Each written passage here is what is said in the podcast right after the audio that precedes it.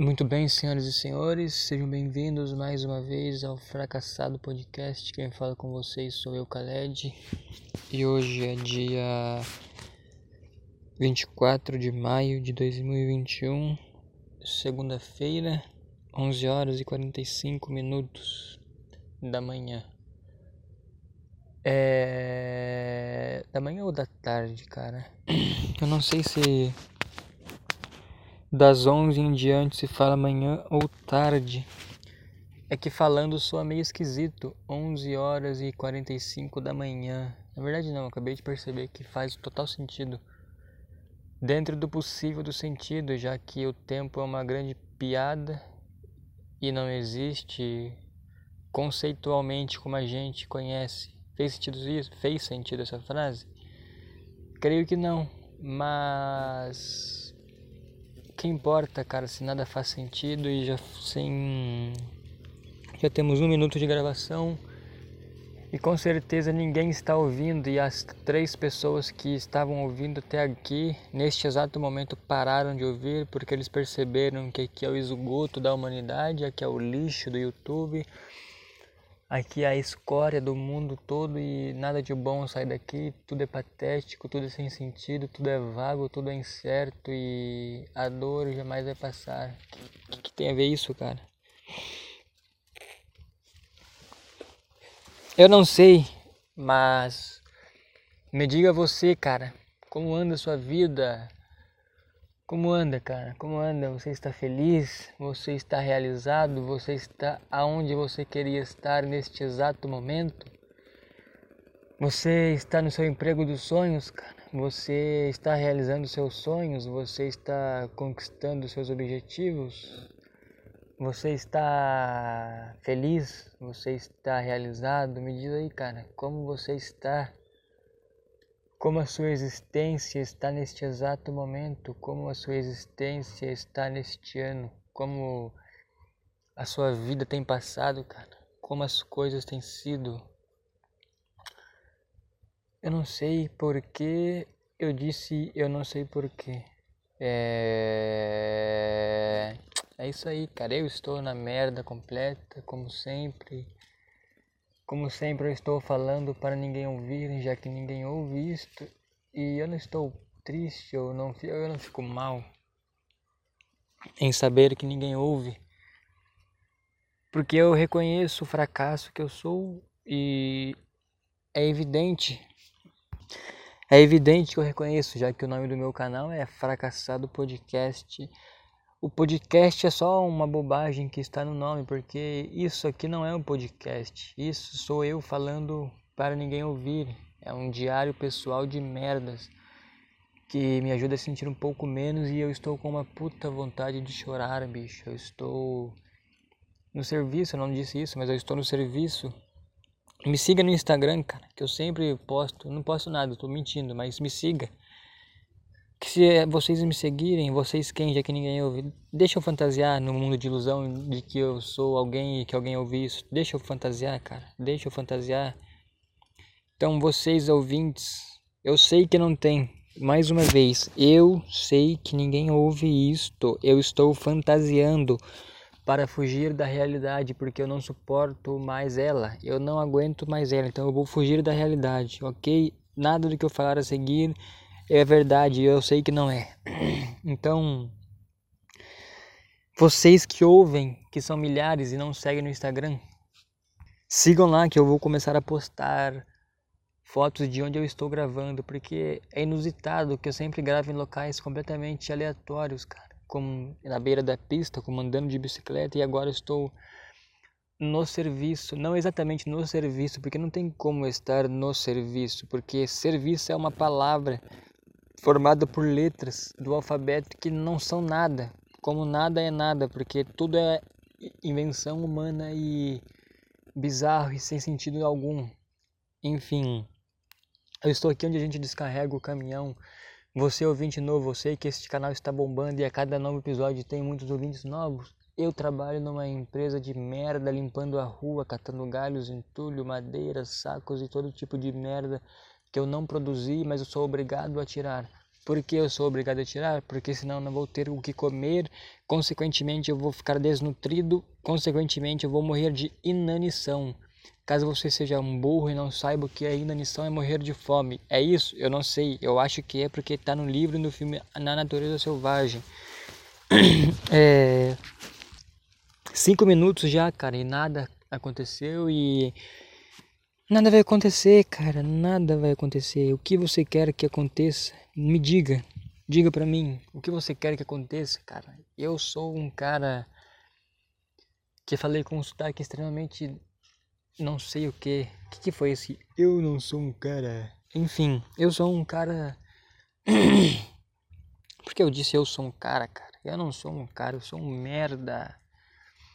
Mas enfim, eu não tenho conteúdo, eu não tenho criatividade, eu não tenho inteligência, eu não tenho sabedoria, eu não tenho astúcia, porque um cara burro com astúcia, ele vence na vida, porque ele é astuto. Eu não sei o que significa astuto, mas eu sei que aplicá-la nesta frase está correta. Ele é um cara astuto, burro, mas astuto. É... Então me siga no Instagram que você vai ver onde eu estou aqui agora. Sim, eu sou gago, cara. Eu sou gago, a minha dicção é horrorosa e eu sei que ninguém ouve. Eu não aguento mais repetir isto. Mas o problema é que minha mente ela fica. Eu não sei porque eu comecei a falar em câmera lenta. Hoje tá. Eu não sei, cara. Eu estou tentando disfarçar e fingir que eu estou empolgado, mas a verdade é que eu estou na merda completa e eu estou quase chorando e. Eu não sei, cara. Eu queria chorar e infelizmente eu não vou porque eu fui doutrinado pela sociedade. Porque a sociedade nos ensina que homens não choram. E esse não é aquele papo desconstruído. Eu estou falando no sentido de que a sociedade diz que não só os homens, mas que as pessoas não devem chorar, porque chorar é coisa dos fracos.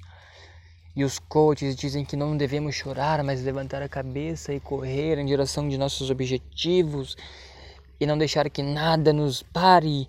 E aí os estoicos estão em alta e o estoicismo diz que devemos ter o amor fati, o amor aos fatos e amar os fatos e amar o destino como ele é. E não importa se estamos com dor, sofrendo, chorando, com frio, com fome, devemos marchar imponentes ou impotentes. Impotentes não é bom porque impotente é impotência sexual, um cara que não consegue ejacular ou ficar com o bilau duro. Então é imponente devemos marchar imponentes, eu esqueci tudo que eu estava falando. Então a sociedade, eu não sei se é a sociedade, eu não sei, é que é difícil falar. A sociedade, porque o que é a sociedade? Me diz aí você, inteligentão, que adora ficar comentando em canais do YouTube como se você fosse o máximo, como se você fosse o vencedor, como se você fosse o fracassado, mas que luta pela vida e não importa o que aconteça, você não deixa que as coisas internas abalem a você externamente. Ah, diga aí no comentário, cara, o que é sociedade? Eu diria a sociedade é a cabeça da minha giralha de 12 centímetros. Mas não é verdade, porque não é a cabeça da minha giralha. Entendeu a piada, cara? Entendeu a piada? Essa é a piada clássica do stand-up, filho. Por que eu falei filho? Não sei. Eu não sei, cara. Dez minutos de nada. Dez minutos de nada. Ai, estou vazio, estou mal, estou triste, estou solitário, estou desesperado, estou agoniado. Sabe quando você quer chorar, cara? Quando fica aquele aperto assim no seu pescoço? Quando você está assistindo um filme com a sua família?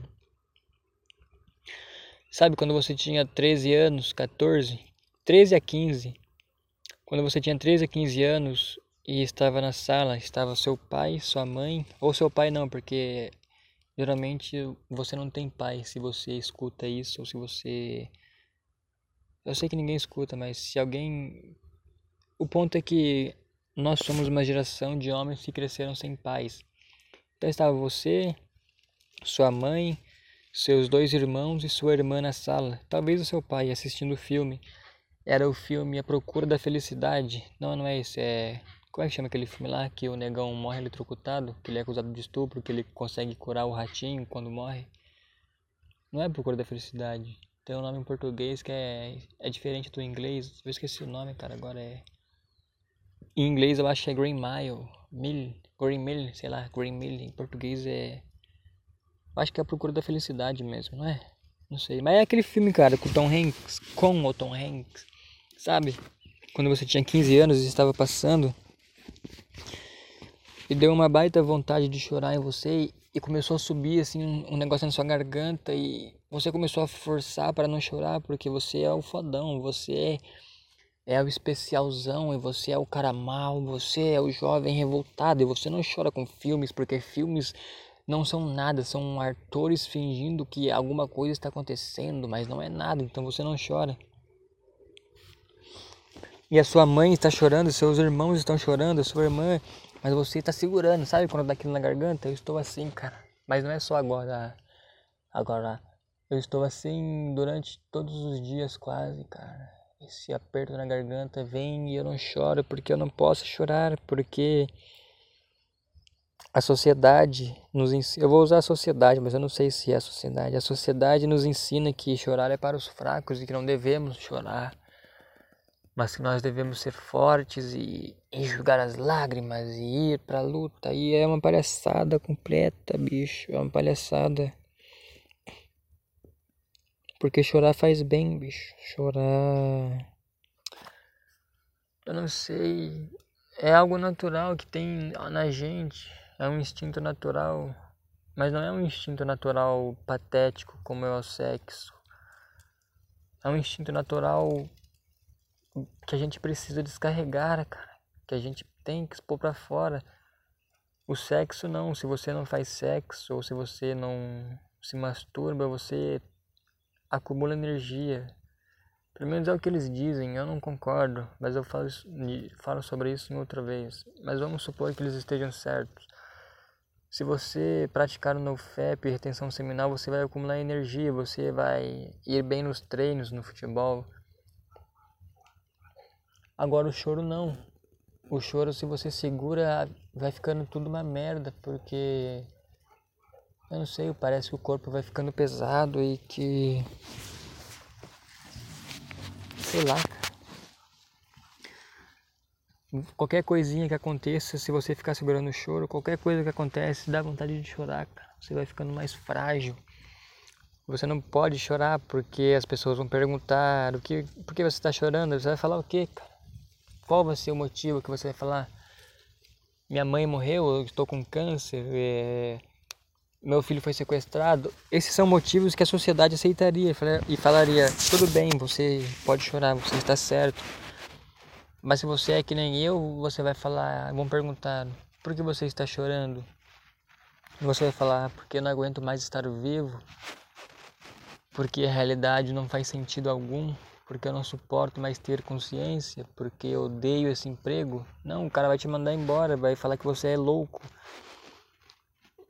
E aí a sua vida está acabada. Não que ela já não esteja, a minha vida já está acabada, mas eu preciso, eu não preciso, mas meus instintos de sobrevivência me mandam ter que comer para não morrer de fome. Eu não, eu não quero mais, cara. Eu não quero mais comer para não ter, para não ter fome. Eu não quero mais ficar empurrando com a barriga, cara.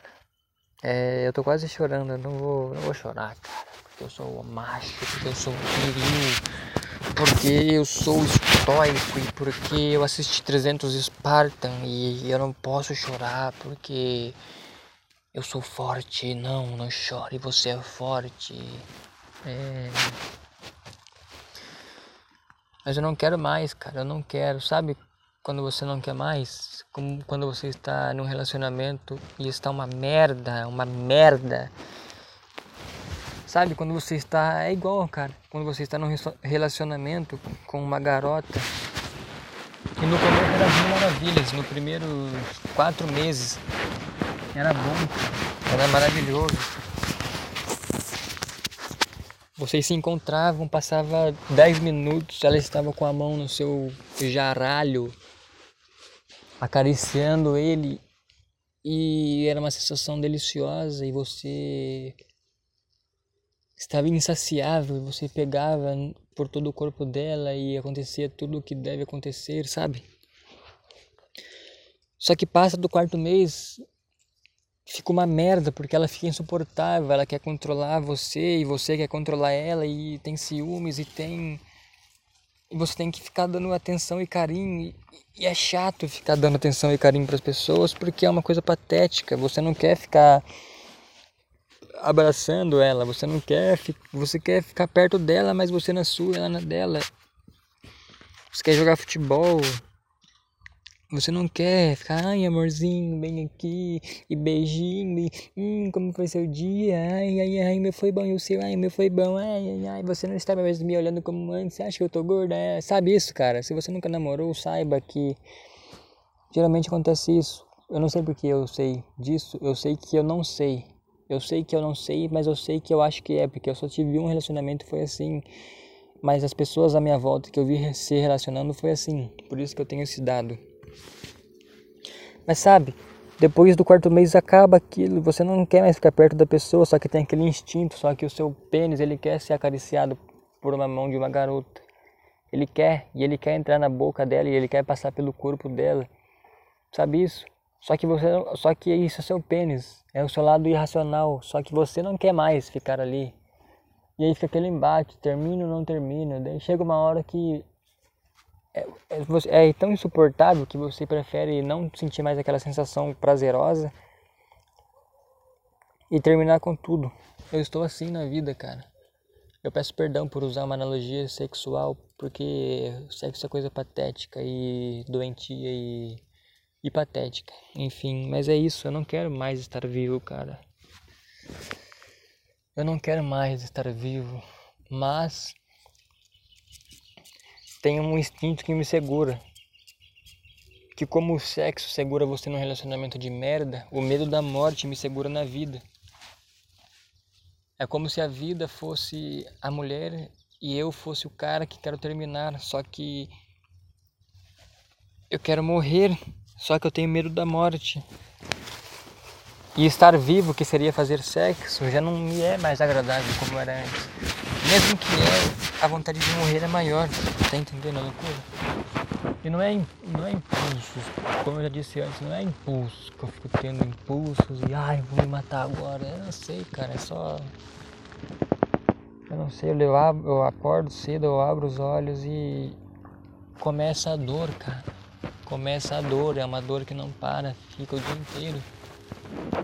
Eu não quero mais, eu não gosto de sentir isso. Não quero mais sentir isso. Eu não consigo mais escrever. Eu parei de escrever faz eu acho que umas três semanas que eu não escrevo nada. Eu não sei, eu não consigo mais ter prazer em nada. Eu jogo videogames e não está bom. Eu não sei, eu não. Sabe? Já deu, cara. Tenho 20 anos de vida. E não vai melhorar, cara. Não vai. Eu, olha onde eu trabalho, cara. Olha, eu, eu tenho que ficar aturando merdas, cara. Tenho que ficar recebendo xingamentos e. Sabe? Já deu, cara. Deu o que tinha que dar. Eu exper experienciei. Existe essa palavra? Experienci experienciei, sei lá, experimentei. Eu vivenciei a vida. Eu sei que eu não vivenciei tudo. Eu não vivenciei quase nada. Eu odeio minha dicção. Odeio minha dicção. Odeio minha dicção.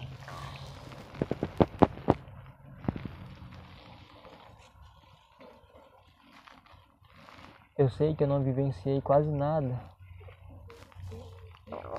E isso deveria ser algo que me motiva a viver. Mas eu sei que eu não vou conseguir vivenciar nada que eu quero, cara. Porque olha aí eu, olha aí, olha pra mim. Eu tenho 20 anos. Eu terminei a escola porque eu fiz eliminação de matéria, fiz a ensejo. Eu nem fui buscar. Eu, eu nem fui buscar o certificado, cara sempre. Uma coisa que é engraçada é que eu sempre fui chamado de preguiçoso. E eu não estou aqui me defendendo e falando que eu não sou, eu sou. Mas é que não é, não é preguiça, cara. É... Eu não sei que é essa dor que eu tenho, que ela, ela me impede de fazer tudo, cara. Essa dor me impede de fazer tudo. Então eu sempre fui chamado de preguiçoso, porque eu só queria ficar na cama, não queria ir na padaria, não queria ir no mercado, não queria ir no centro da cidade, não queria ir para a escola, não quero trabalhar. E eu sempre fui chamado de preguiçoso por todo mundo, cara. E eu ficava bravo porque eles não entendiam que não era preguiça. Tinha vezes que era, mas eu falo no geral, eles não entendiam, eles não sabem que não era preguiça, eu ficava bravo. Porque eu tenho uma dor aqui dentro, cara. tenho um vazio no peito que me impede de fazer as coisas. Eu tenho essa dor que eu não sei, cara. Eu queria não sentir, eu queria ser igual às pessoas normais que não sentem isso. E eles me chamavam de preguiçoso, todo mundo, na família, em casa, eles me chamavam de preguiçoso. Vai eles falavam, vai, vai em tal lugar, ah, eu não ia. E, ah, preguiçoso, não sei o que, você tem preguiça. Sabe? Mas não é preguiça, cara. Eu não sei, tem algo, tem algo que me impede de ir, eu não consigo, cara. Eu não consigo. Eu fiz o ensejo, eu passei. Eu fiz em 2017, eliminei o ensino médio, fiz o fundamental e fiz em 2019 e eliminei o ensino médio. Eu não fui buscar nenhum dos dois certificados. Porque tem, uma, tem essa dor, cara, essa dor e ela fica me dizendo que nada importa. Então, se nada importa, não tem por que fazer nada. É só ficar parado esperando a morte. Eu não sei porque eu falei disso, eu esqueci onde eu estava, cara. Mas eu não sei, não sei, cara. Então tem essa preguiça dentro de mim, que não é preguiça, é uma dor, é, um, é uma angústia, cara, de saber que tudo vai acabar. E eu não consigo agir no mundo sabendo que tudo vai acabar, não importa o que me digam, não importa, nada vai mudar isso, nada vai mudar esse pensamento. Nada, palavra nenhuma vai mudar esse pensamento. Porque ele está baseado em coisas objetivas, que é a mutabilidade, a vulnerabilidade da vida, que é a finidade, finitude da vida. Ela vai acabar. Por que então? Por que fazer algo? Porque eu não consigo, não tem como, eu não consigo, cara. Não é birrinha, eu queria, eu, eu queria ser normal, eu queria estar aqui no trabalho e, e não ficar com dor e com vontade de chorar o dia todo, cara. Eu queria. Mas eu não consigo, eu faço esforço físico o dia todo. Eu acabei de carregar 8 metros de entulho, carregar o caminhão. Eu estou com as costas doloridas. Eu queria sentir essa dor e esquecer de tudo.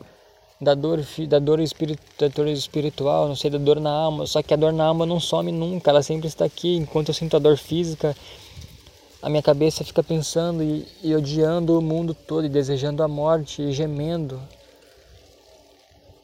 agoniada, gritando como se fosse um, um louco no hospício. Ela fica, ela não suporta mais, eu não suporto mais e, não tenho o que fazer, sabe? Esse sentimento de não ter o que fazer, de impotência, é impotência, cara, não tenho o que fazer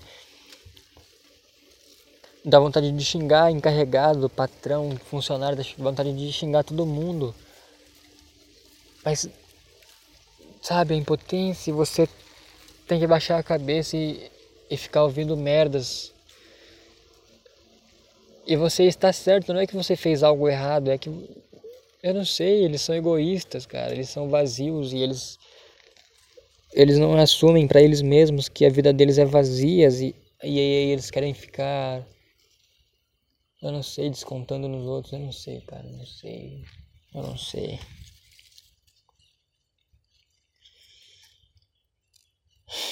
Sei lá, cara. Eu não sei, todo podcast fica triste, eu não consigo não levar para o lado da tristeza, porque é só o que há em mim é tristeza. Só o que há em mim é dor, cara. Só o que há em mim é sofrimento eu ouço, eu, eu, tô, eu vejo um show, um show de stand-up e ao invés de eu só rir e ficar curtindo o momento, eu fico pensando em, em na dor, na na mutabilidade do mundo, em que, no que as coisas vão acabar. Eu não consigo ficar em paz nunca, cara. Eu não gravei sábado nem domingo porque é, meu irmão saiu e a gente fez uma festa para ele. Eu e meu outro irmão alugamos uma chácara de ameio por dois dias, que foi sábado e domingo, e fizemos um aniversário para ele, para meu outro irmão. E foi assim, só para nossa família. E a gente ficou lá sábado e domingo, dormiu no sábado e foi embora no domingo. Duas horas, duas, três horas. Duas horas, eu acho. E, e aí eu não gravei, eu pensei em gravar no sábado. Mas eu, eu não gravei porque a gente estava lá. Nem deu pra ficar na piscina porque choveu sábado e domingo.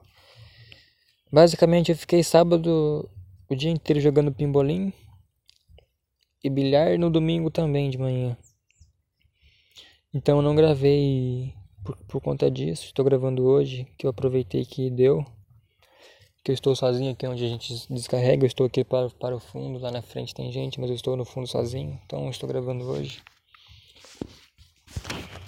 Mas eu não sei, cara. Mesmo no sábado e domingo, é o que eu tô falando. Essa dor, ela não passou, ela esteve aqui, cara.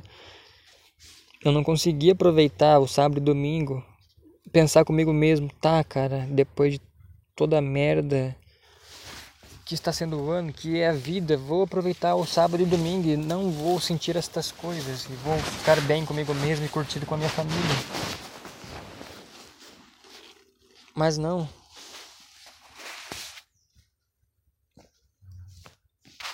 Isso não aconteceu. O tempo todo que eu estava lá, eu estava agoniado. E eu estava, ao invés de aproveitar o momento, eu, fico pensando que vai acabar e que aquele pequeno momento de.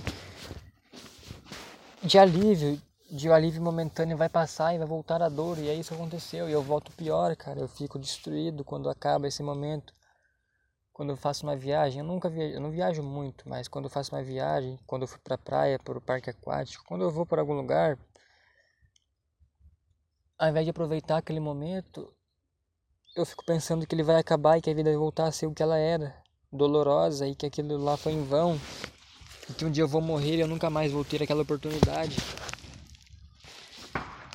E aí quando eu volto do, da viagem ou do passeio, a dor aumenta e eu fico assim que nem eu tô hoje, cara fico completamente desolado e desesperado e desesperançoso porque eu não sei, a vida é só isso. É um caminho de dor com pequenos momentos de alívio. A vida é uma estrada. A vida é uma estrada, sabe? No bosque, sabe? Nos filmes assim de terror dos Estados Unidos, que tem uma casa no bosque. Só que não é aquela floresta, é a floresta densa, só que tem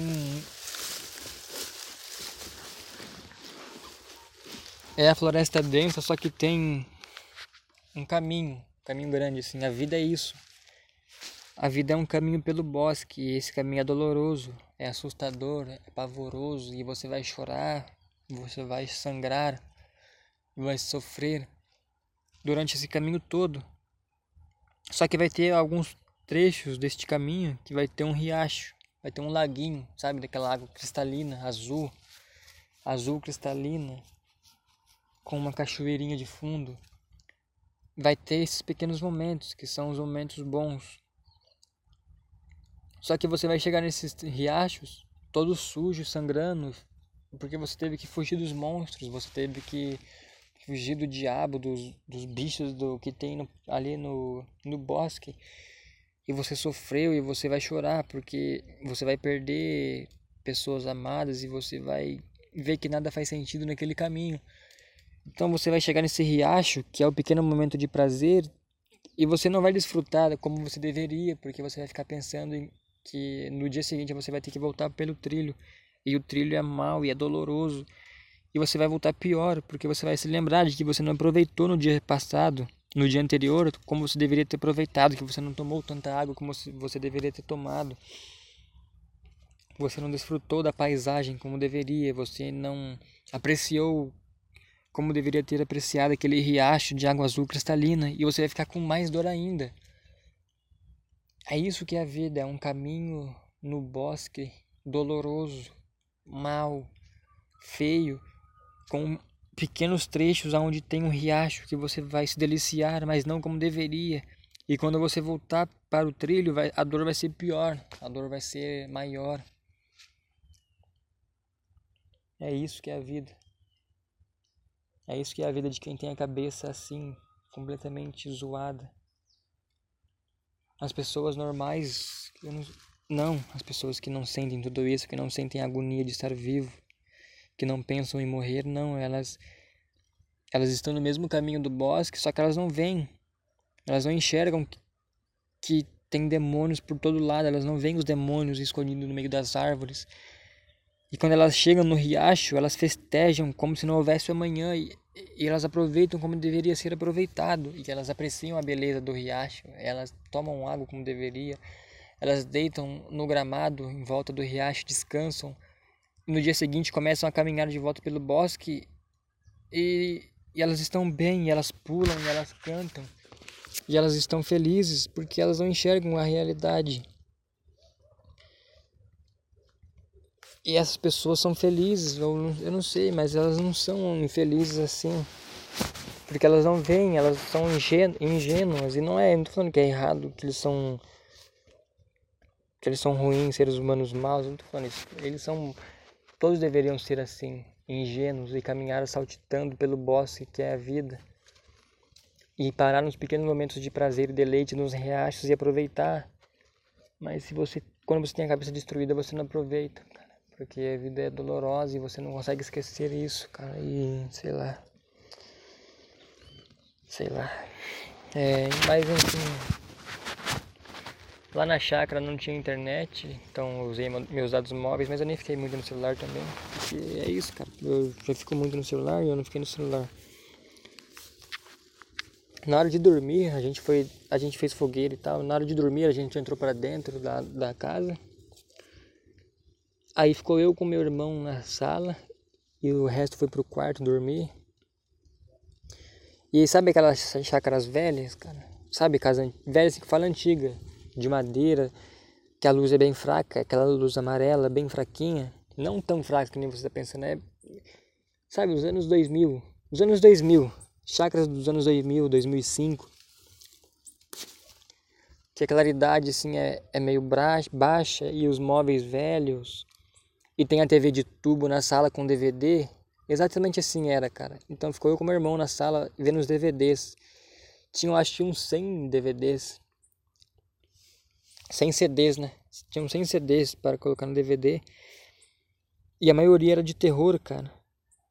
Tinha jogos mortais, tinha. Eu não vou lembrar mais nada. Tinha, mas tinha muito, cara. Todo de terror. E, e sei lá, na hora que a gente estava na sala, ali, eu acho que era uma hora da manhã, duas. Me deu uma sensação boa de estar num lugar antigo, cara, sem tecnologia avançada, só com uma TV de tubo e um DVD. O sofá velho, o colchão no chão, as. Sabe, não é sujo, mas casa antiga parece que é suja, sabe isso? Então, me deu uma sensação boa, cara, me deu. Eu não sei. Sabe, a dor passou naquele momento, cara. A dor, não totalmente, mas ela foi aliviada e, e cara, deu um. Não sei se foi por causa da nostalgia, cara, de, de lembrar da infância. Eu acho que foi isso. Eu não sei se foi a nostalgia de lembrar da infância. Mas eu não sei, cara, foi tão bom estar ali numa sala, numa chácara isolada, num silêncio, só com o DVD e a TV de tubo assistindo o filme no DVD, filme de terror, Jogos Mortais. Eu não sei, cara, me lembrei da minha infância, pensando agora. Na hora não me liguei nisso, mas agora eu acho que foi por causa da infância, foi uma nostalgia. Porque eu cresci assistindo Jogos Mortais no DVD, numa TV de tubo, cara. É, é muito louco, né? Não sei.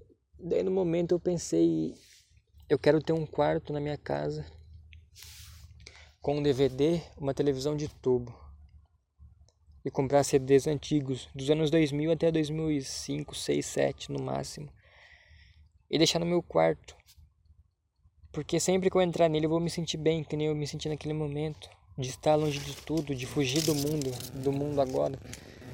Porque eu não quero, como eu disse, eu não quero mais estar vivo nesse mundo.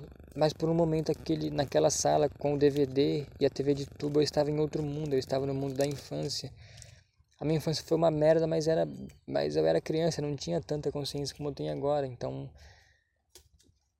Tá entendendo a loucura? Me deu uma sensação boa, cara. Eu deitei para dormir e eu dormi bem, cara. Eu dormi bem. Eu dormi bem, eu não dormi bem, bem, mas eu dormi, eu dormi ali, cara. Com uma sensação boa, cara. Não sei, sei lá. Foi estranho, mas foi bom. E aí domingo acordamos, acordei 9 horas, fui lá pra fora, meus dois irmãos estavam lá, a gente ficou conversando, ouvindo música, comeu e é isso, foi embora e aqui estou, segunda-feira no inferno. Meu irmão foi embora hoje, eu me despedi dele seis e pouco, que ele me trouxe pro trabalho de moto. Eu acho que mês que, mês que vem ele volta, talvez, eu não sei, mas sei lá, estou mal também porque ele foi. Eu não sei, cara. A vida é muito dolorosa, a vida é muito triste, cara. É... Agora eu quase chorei realmente. É... Não sei, a vida é. Viver é sofrimento, cara. E continuar vivendo é prolongar o sofrimento. E a gente não consegue não prolongar o sofrimento porque a gente teme morrer. E eu não sei deixar de existir ou qualquer que seja. Porque o sentimento de não existir é muito bizarro. O sentimento de deixar de existir é muito. É, é medonho, cara. É. É bizarro, é assustador pensar que eu nunca mais vou falar. É bizarro pensar que eu nunca mais vou ver esta árvore na minha frente. É bizarro. É bizarro pensar que eu nunca mais vou ter esta consciência maldita na minha cabeça, por mais tenebrosa e horrível que ela seja. É, é bizarro pensar que eu nunca mais vou ver esses pássaros cantando, que eu nunca mais vou vestir os sapatos. É bizarro pensar na inexistência, porque eu existo. E aí alguns espertões vão dizer: "Não, eu não tenho medo da morte porque eu não existia antes, eu nasci e vou deixar de existir, vai ser igual, não, igual quando eu não existia, porque eu vou voltar para o mesmo estágio antes de que eu estava antes de nascer. Não, cara, não é, não é, não é. Antes de você existir, você nunca tinha existido, então não faz sentido dizer isso. Antes de você nascer, você não, não existia em lugar algum. Você nasce, você começa a existir. E é diferente deixar de existir depois da morte, porque agora você existe, você tem consciência, você sabe que sabe, você conhece as coisas. E se você morrer, você vai deixar de existir, você vai para um estado que você nunca esteve antes. Antes de nascer, você não estava no estado de não existência, você não estava, simplesmente, você não estava. Você não estava, daí você passou a estar, que é a existência, e você vai para a não existência, que é o não estar. Antes você só não estava. Agora você está e depois você vai para não estar, que é diferente, não é igual, cara. E é isso que é amedrontador. É isso que é bizarro, é ir para um lugar desconhecido, cara. Você vai fechar os olhos e nunca mais vai abrir. E só Deus sabe o que vai acontecer depois disso. Céu, inferno, inexistência, são três opções. E dá calafrios, cara. Dá calafrios imaginar isso. Eu não sei, é muito assustador, cara. É muito assustador, é muito estranho, é muito bizarro. E eu não consigo lidar com isso. Eu simplesmente não consigo. Desde as primeiras, desde as primeiras vezes que eu comecei a pensar sobre isso, que foi lá com seis anos, eu nunca mais consegui estar em paz no mundo. Eu nunca mais consegui, consegui agir no mundo, cara. Porque é bizarro, é, é, é assustador, cara. É tenebroso. É, temos 38 minutos. Ai ai. Eu não lembro se eu disse no episódio, no episódio passado sobre ouvir dor nas pessoas. Eu acho que eu disse, não disse? De qualquer forma, eu não vou dizer de novo se eu não disse, porque na minha cabeça eu disse. E sobre os telemarketing serem clones, eu disse? Eu não me lembro, só estou apagando aqui. Eu não lembro se eu disse sobre telemarketing, que foi uma das teses que eu criei na semana. É... Sonho que estou perdido. Rodo a cidade e não consigo voltar. Entro em lugares estranhos. Fazia tempo que não acontecia. Ah, cara, acho que foi na quinta. Ou na. É, foi na quarta, eu acho eu voltei a ter um sonho que eu não tinha há muito tempo, cara. Eu sonho, eu começo a sonhar assim, e eu estou num, num lugar, numa cidade, eu estou num, num lugar, num local assim. E eu começo a andar e entrar em lugares estranhos, em bares, eu não sei, em farmácias, em casas. E são locais que eu nunca vi na vida. E eu começo a, a procurar as coisas e eu não vejo ninguém que eu conheço, cara. Eu começo a ficar desesperado assim no sonho. E é como se eu estivesse procurando algo muito, de muito valor, muito precioso, muito importante. E eu começo a rodar pela cidade. A cidade também é desconhecida, não é a cidade onde eu moro ou uma das que eu já morei. E eu abro as portas e eu começo a entrar. Sabe nos filmes quando está tendo perseguição e o cara que está fugindo entra num, num restaurante qualquer e ele não sabe para onde ir porque ele nunca esteve lá dentro? E eu fico assim no sonho, cara. E eu tinha muito esse sonho quando eu era criança. Eu vou falar sobre sonhos em algum episódio, que eu tenho muitos, é, muitas histórias sobre sonhos e muitas histórias boas, cara. Pelo menos eu acho boas. E é difícil achar alguma coisa que me envolva, que me envolva boa. Enfim. Eu tinha muito quando eu era criança. Quando começou a loucura, com seis anos, que eu comecei a ter pensamentos sobre a morte, começou essa loucura dos sonhos também. Foi, foi consequência. E eu tinha muito esse sonho, que eu estava numa cidade desconhecida, andando, vagando, entrando em, em locais desconhecidos, procurando algo. Só que, acho que foi quarta, eu tive esse sonho de novo, depois de muito tempo. E eu comecei a devagar sobre ele, cara.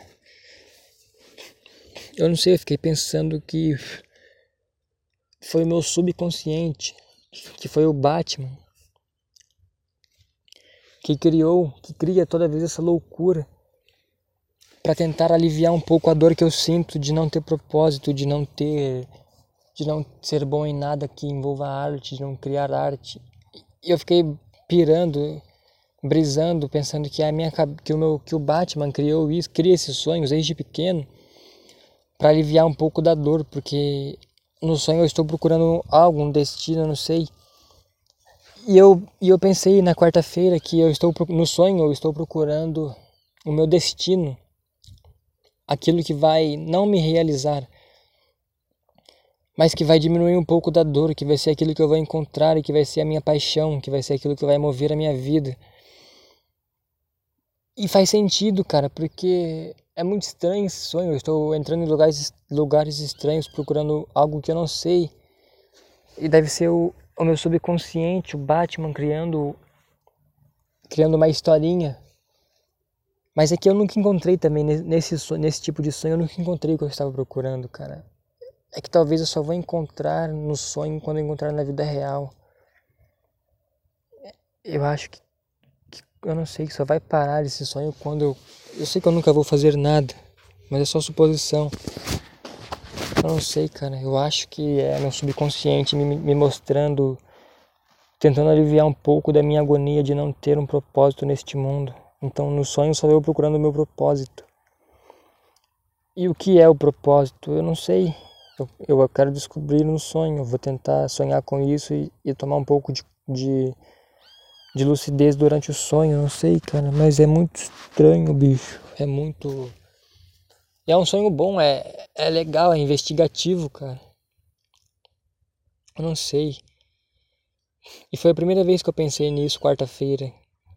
Foi a primeira vez que eu parei para pensar nesse sonho, porque eu acordei e sempre que eu tenho sonho repetido, que eu vou contar no episódio que eu vou falar sobre os sonhos. Desde os seis anos eu tenho os mesmos sonhos. Eu tinha muito sonho repetido e muito sonho bizarro, e esse era um deles. Eu nunca tinha parado para pensar sobre ele. Sobre os outros eu parei para pensar também, sobre alguns, mas sobre esse específico não. Eu parei quarta e eu pensei, cara, deve ser o meu subconsciente, deve ser o Batman trabalhando para aliviar um pouco da minha dor. E o que eu devo estar procurando no sonho é o meu propósito, é, a, é eu não sei, cara, é a arte que eu sempre ansiei criar dentro de mim, mas eu nunca tive a capacidade, ou o dom, ou o talento, ou a inteligência para aprender, cara. E fez muito sentido na hora, cara. E faz agora falando, faz muito sentido, cara. Porque, eu não sei, eu já ouvi em algum lugar, li em algum livro, que os nossos sonhos são criados pelo Batman interior que nós temos para aliviar um pouco das nossas dores. Por isso que a gente tem bastante sonhos sexuais quando a gente é bem novo. Quando a gente gosta de uma garota na escola, a gente sonha com ela toda semana. É porque o nosso subconsciente, o nosso Batman, ele quer aliviar um pouco dessa dor, ele quer diminuir um pouco desse êxtase de não conseguir criar algo, de não conseguir aquilo que desejamos, cara. E eu acordei e, e sei lá, lembrei desse sonho na hora que eu acordei, lembrei que fazia tempo que eu não tinha, lembrei da infância, das vezes que eu tinha ele, fui ligando uma coisa na outra, fui ligando o momento atual que eu estou vivendo, que é um dos piores da vida, que eu estou completamente agoniado. E eu falei, ah, deve ser meu subconsciente trabalhando para aliviar um pouco dessa dor. Ele está tentando me levar ao caminho da arte, deve ser Deus tentando me mostrar um caminho, deve ser Deus tentando desde criança me mostrar o caminho, só que eu nunca consigo chegar porque tem sempre um momento que eu acordo, que eu entro em uma loja, no mercado, em alguma casa e eu acordo nesse momento. E eu não sei se um desses locais que eu sempre acordo vai estar lá o que eu busco, vai estar lá aquilo que eu procuro, objeto desejado. Não sei, cara, é muita piração para um vídeo só. É isso que é. É esquizofrenia, não é sinal de nada. Ai ai, 46 minutos. Uma coisa que eu reparei gravando com o tempo é que no começo eu penava para gravar 25 a 30 minutos. Eu não conseguia ter assuntos. Mas depois que eu fiz o primeiro episódio de uma hora, agora parece que eu consigo chegar nos 50 minutos, uma hora mais facilmente, que eu tenho mais assuntos. É tudo questão de. Não sei, cara, também. É só se esforçar um pouco. Não tô falando que está bom, que está melhorando. Não, não, não tô falando isso, cara. Eu tô falando que eu consigo gravar mais tempo, ter mais ideias facilmente agora. E não que são ideias que são algo bom, não tô falando isso, tô falando só do, do tempo, cara. Aproveitando sobre a semana, na quinta, meu irmão veio pra cá na segunda. Na quinta, a gente estava lá em casa. E aí eu, tava no, eu estava no celular, meus irmãos estavam no celular, minha mãe, minhas irmãs assistindo televisão. E me deu um. Sabe, uma tristeza, cara? Sabe quando de repente dá uma angústia, assim, dá uma tristeza? E de repente você pensa assim que está tudo perdido, que o mundo acabou e que e que, que o mundo acabou, cara. Que a tecnologia destruiu tudo. Não a tecnologia, mas o homem destruiu tudo. Sabe, deu essa sensação estranha. Eu fiquei mal, cara, porque tava todo mundo que nem zumbi. Com os olhos na tecnologia, no celular, na televisão. E ninguém conversando. E não que eles deveriam. Eu não converso com ninguém porque eu sou, eu sou assim, mas eu estou falando. Sabe? Eu fiquei mal, cara, eu fiquei triste. Eu, e eu não tô falando que. Eu era. Eu, eu estava no celular também, cara. Só que eu tive essa elucidação na hora eu fiquei mal e eu parei de mexer no celular por um momento. E estava todo mundo como robôs, cara, com os olhos na tecnologia, vencidos, cara. Nós fomos vencidos. O nosso cérebro foi reprogramado pra gente ficar igual zumbis passando a aba, arrastando a aba para baixo do Facebook, do Instagram, para ficar no YouTube procurando vídeos para assistir. Ficar duas horas no YouTube e não assistir nada, ficar só roletando de vídeo para vídeo. Cara. Nosso cérebro foi reprogramado. E eu, na hora que eu tive esse estralo, eu percebi isso. E eu fiquei muito mal, porque eu fui reprogramado. Porque eu sou viciado no celular, na tecnologia, cara. E é muito triste. Porque nós fomos dominados, cara. E a gente vive em função da tecnologia, a gente trabalha para comer e para ter tecnologia, para a gente ficar afundados no celular, na Netflix, no YouTube, na televisão, nos jogos, para esquecer que a realidade é uma merda. E eu não estou falando que é errado. A realidade é uma merda e fugir dela é o que há, é o que tem para fazer. Mas eu não sei, é, é muito estranho ver o que aconteceu com o mundo, o ponto que a gente chegou. Antigamente o máximo era uma televisão de tubo e um DVD, cara. Que se você via um filme de noite, antes de dormir. Agora é 24 horas por dia grudados no celular, cara. Nós somos zumbis, nós somos zumbis que não comem carne, mas que consomem tecnologia. A gente fica andando igual zumbis, igual mortos-vivos, atrás de tecnologia. E é muito louco que o mundo inteiro está assim. Você vai andar no centro, está todo mundo, todo mundo com o celular na mão e cabeça baixa andando. E as pessoas passam de carro e de caminhão, de moto, e elas estão com o celular na mão, cara. É muito bizarro. É muito bizarro. É muito bizarro, cara. Zumbis que comem tecnologia. Os zumbis agora não comem mais cérebro, eles não comem mais carne humana, agora eles consomem tecnologia. E, e eu não estou falando de novo que eu não faço isso julgando eles. Eu faço isso, você que está ouvindo faz isso agora, você está ouvindo isso, você é igual. Você que está fazendo qualquer outra coisa com o celular é igual. Todo mundo é assim, cara. Nós somos zumbis. Nós fomos controlados pela tecnologia e nós somos escravizados e nós gostamos de ser, porque nós ralamos em trabalhos de merda para ter tecnologia cada vez melhor, cara, para ter o Play 5, Play 6, o Xbox One, para ter o novo celular da moda. E a gente fica pagando 50 prestações, cara. É muito estranho, é muito estranho, cara. É muito estranho. É clichê e é tosco falar isso, mas os celulares, a tecnologia que foi feita para unir as pessoas separou. E eu não quero que una, não estou falando isso. Eu quero que se dane, cara. Eu não quero ficar perto de pessoas. Eu só estou falando como é louco que nós somos controlados pela tecnologia, cara. Eu sei lá, se eu pudesse, se eu tivesse dinheiro, eu iria eu iria comprar uma chácara num lugar distante, isolado e viver lá, cara. Mas infelizmente eu não tenho essa opção e eu tenho que ficar aqui trabalhando nesse lugar, nesse local que eu odeio, para ter o quê? Para ter um celular para gravar este podcast de merda. Porque eu sou um zumbi, cara, eu sou um fantoche, eu sou manipulado, eu sou um robô do sistema, eu sou escravizado pelas grandes marcas. Eu estou tentando parar, eu desinstalei o Facebook. Eu só entrei um pouco ontem. Mas mesmo assim eu ainda uso o Instagram e o YouTube quero parar, mas é que eu sou um robô, eu sou um zumbi. Mas eu sei que eu sou um zumbi, pelo menos, eu não acho que eu não sou. E as pessoas deveriam pelo menos saber que elas são zumbis, que elas são escravas da tecnologia. Mas quem sou eu também, cara? Quem sou eu? Não há mais solução, cara. A única solução é o apocalipse, é a destruição, é a volta de Cristo, é é, é chuva de fogo e meteoros destruindo a terra e matando todo mundo, cara. É a única opção existente. Não há escapatória, não há, não há, não há o que fazer. Ai, ai. Mas é isso aí, eu fiquei mal, fiquei extremamente mal, cara. De ver como nós somos zumbis da tecnologia. É...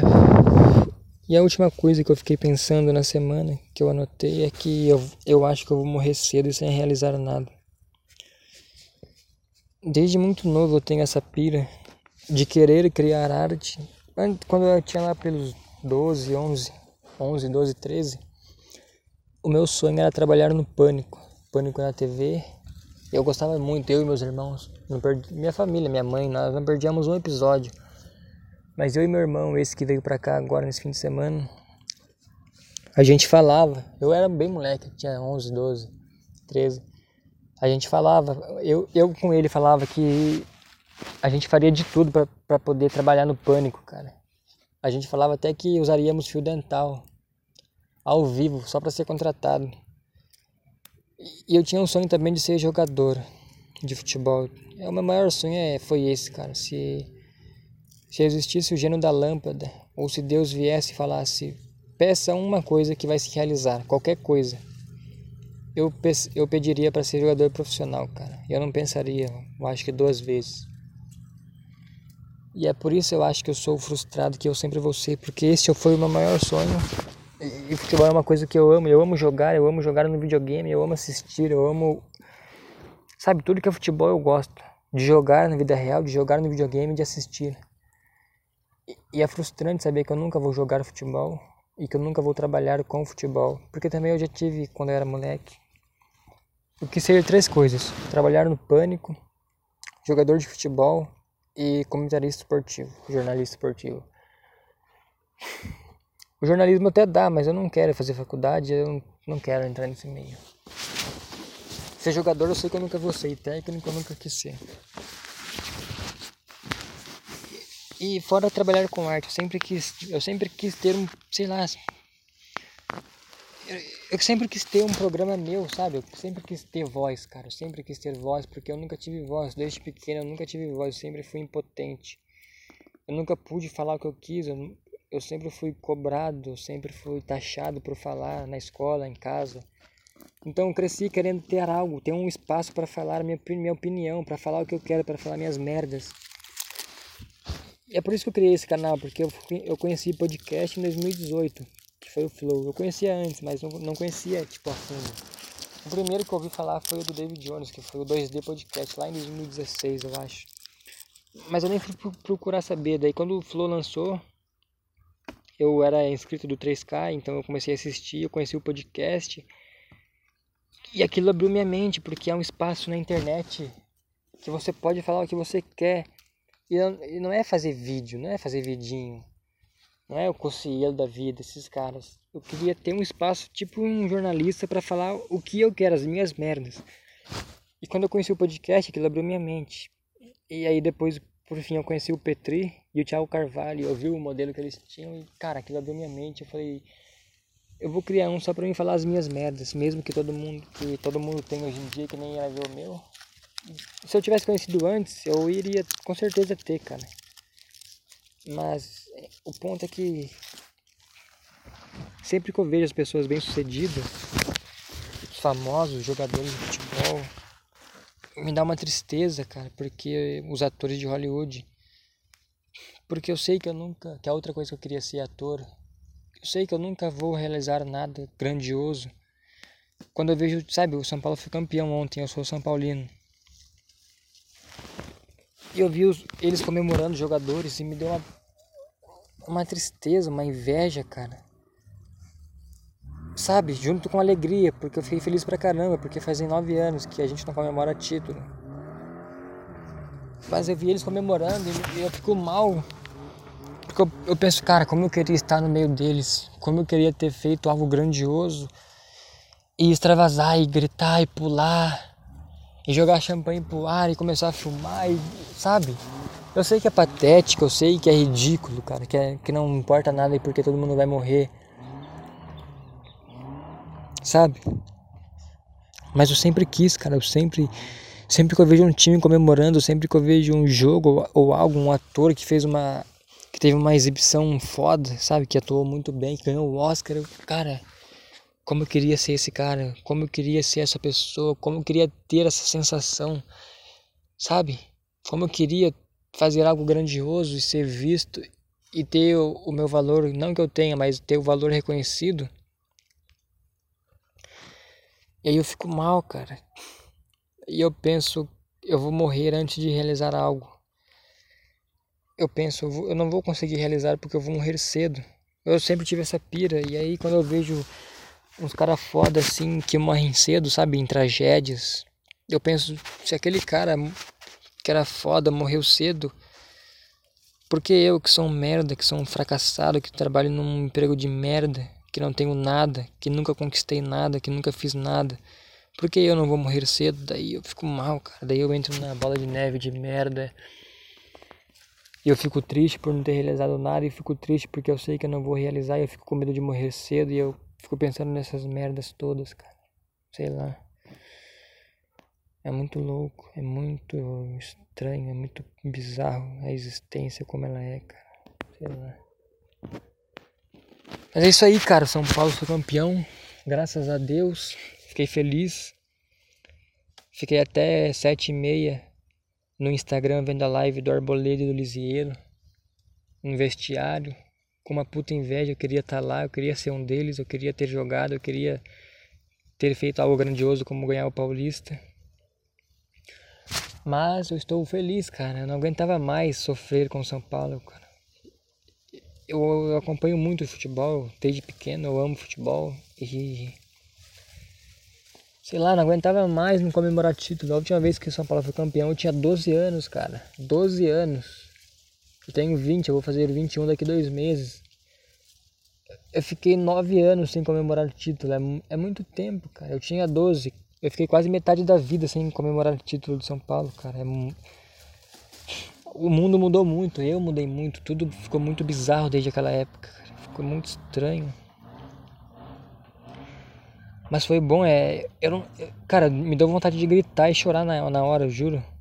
Só que tinha gente em casa, eu não fiz nada disso. Eu não gritei porque eu sou vergonhoso e contido, e não chorei porque eu não queria ficar me explicando e ser o cara que chora pro futebol. Mas me deu uma, uma alegria e comecei a ficar arrepiado, cara, porque é muito tempo sem ganhar nada. Eu sei, cara, o futebol é patético, é ridículo, é só uns caras correndo atrás da bola. Tá, cara, tá bom, tá bom. Para de ser chato, cara. É entretenimento, é legal, é mexe com o coração, é, é da hora, cara. É claro que eu não sou, eu não sou mais aqueles fanáticos. Eu nunca fui fanático. Eu odeio torcida organizada, eu odeio são tudo bandidos, são tudo vagabundo, são tudo ex-presidiários, são tudo Sabe? Não que tenha problema em ser ex-presidiários, mas o ponto é que eles são ex-presidiários que ainda são bandidos, não são pessoas boas. São canalhas, eles matam pessoas nos estádios, eles brigam, cara. Se você defende torcida organizada, você é retardado. Eu defendo. Eu quero que eles briguem, eu quero que o estádio feche antes do jogo começar e eles se matem e depois começa o jogo. Mas eu não, não acho que, nossa, a torcida organizada é algo foda. Não é, é um lixo, é uma merda e eu odeio. Eu acabei de falar que eu amo, só que eu odeio. Eu falei que eu odeio e falei que eu odeio torcida organizada. Mas o ponto é que eu não sou mais aquele fanático. Antes eu chorava sempre. Mas ontem quase chorei, cara. Fiquei feliz. Nove anos sem ganhar título. 16 anos sem ganhar Paulista. Eu tinha 5 anos na última vez que nós ganhamos o Paulista, cara. 5 anos. Eu tenho 20 foi legal, o time mereceu, o time bem treinado, o Crespo. O Crespo ajeitou o time, cara. Engraçado que eu sempre falei desde quando o, o, o Diniz chegou que a gente tinha que jogar com três zagueiros. Porque o Reinaldo não marca, ele é, ele é bom lateral, só que ele não marca. Ele sempre foi criticado. Eu falei, tem que jogar com três zagueiros, três zagueiros. Sempre que eu conversava eu falava. E agora eu falei isso por quê? Porque eu quis me autoafirmar e falar que eu sou o fodão e eu conheço de futebol. Cara, que ridículo que eu sou, que patético que eu sou e que vergonhoso que eu sou e que. Por que, que eu fiz isso, cara? Enfim. O Crespo ajeitou o time, três zagueiros, todo mundo jogando muito bem, time reserva e o time titular. A base jogando muito. São Paulo sempre teve uma base boa, Cotia é a melhor base do Brasil, quiçá do mundo. E é isso. São Paulo campeão, fim do jejum, finalmente. Acabou-se as piadas e minha garganta tá doendo, cara. Eu falei muito, o, ar, o clima aqui tá seco, minha garganta tá seca, eu não tô tomando água, que tá sem água aqui. Porque esse emprego é um lixo, esse emprego é uma merda, estude. Não porque é legal ou para ter um futuro, mas para não trabalhar em empregos como esse, cara. Tem gente que reclama em trabalhar em escritório, eu não tô falando que não tem que reclamar o que é bom, mas cara, é muito melhor trabalhar no escritório do que trabalhar aqui no sol, neste emprego fudido, nesta merda deste lugar, cara. Então é isso aí, eu não, eu não estude, trabalhe como eu, estrague a sua vida como eu estraguei a minha. Uma hora, tá bom. Nos vemos na próxima. Eu sei que ninguém viu até aqui, então tchau.